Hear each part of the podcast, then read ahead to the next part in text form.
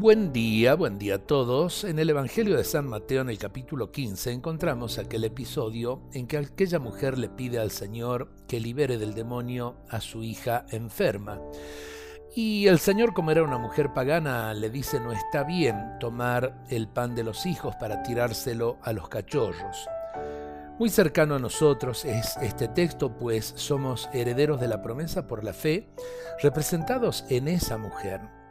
Por una situación de posesión de su hija recurre al Señor, Señor, Hijo de David, ten piedad de mí. En realidad no pide por ella, sino por su hija. Se encuentra con el silencio de Jesús.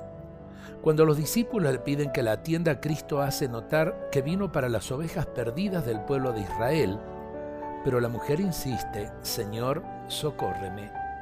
Jesús le hace ver que no está bien tomar el pan de los hijos para tirárselo a los cachorros, pero la cananea le dice que los cachorros comen las migajas que caen de la mesa de los hijos. Qué sabia esta mujer. Jesús alaba la fe de aquella mujer que representa a toda la humanidad necesitada de la salvación que Cristo vino a traer. Mujer, qué grande es tu fe. Y su hija quedó sanada. La fe abre el puente entre el corazón de Jesús y el de aquella mujer con su oración confiada, insistente, humilde. Los fariseos pretendían la salvación. La mujer sabe que aferrándose en su pobreza Jesús puede alcanzar el bien que desea. Nos sentimos identificados con ella. A veces nuestra fe es tibia, débil o llena de supersticiones.